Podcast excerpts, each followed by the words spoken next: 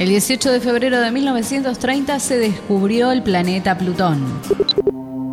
Lo vio por primera vez el astrónomo estadounidense Clyde Tombaugh desde el Observatorio Lowell en Flagstaff, Arizona, y fue considerado el noveno y más pequeño planeta del Sistema Solar por la Unión Astronómica Internacional. Años antes, de 1906, Percival Lowell, un hombre de negocios, astrónomo vocacional y creador del observatorio que lleva su nombre, invirtió parte de su gran fortuna en un intenso programa de búsqueda del noveno astro, al que llamó Planeta X. Lowell y el astrónomo William Pickering avanzaron en el establecimiento de algunas coordenadas donde podría encontrarse dicho planeta. Sin embargo, no obtuvieron ningún resultado alentador hasta la muerte de Lowell en 1916. Sin saberlo, el magnate había fotografiado a Plutón en varias placas en 1915, donde podía vérselo aunque con bastante dificultad.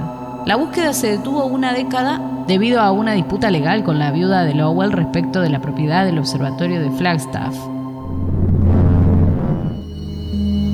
Finalmente, el nuevo director del Centro de Estudios Espaciales, Bestos Liefer, retomó la búsqueda del objeto celeste y se la encargó a Clyde Tombaugh, un joven de Kansas de 23 años, quien había dejado impresionado al Slipher por sus dibujos sobre los astros. La tarea de Tombaugh consistió en la toma de fotografías del cielo nocturno para luego examinar cada una y determinar si algún objeto había cambiado de posición, utilizando para ello un microscopio de parpadeo. El 18 de febrero de 1930, tras un año de búsqueda, encontró un objeto que se había movido en las placas tomadas durante enero de ese año después de que el observatorio obtuviera fotografías adicionales que confirmaban la presencia de Plutón, la noticia del descubrimiento se telegrafió al observatorio del Harvard College el 13 de marzo de 1930. El descubrimiento fue noticia en todo el mundo. El observatorio Lowell, que tenía el derecho a nombrar el nuevo objeto, recibió más de mil sugerencias que iban desde Atlas hasta Simal. Entre todos los nombres propuestos, terminó eligiéndose Plutón, por sugerencia de Venecia Fire, una nena de 11 años que vivía en Oxford a modo de homenaje al dios romano del inframundo.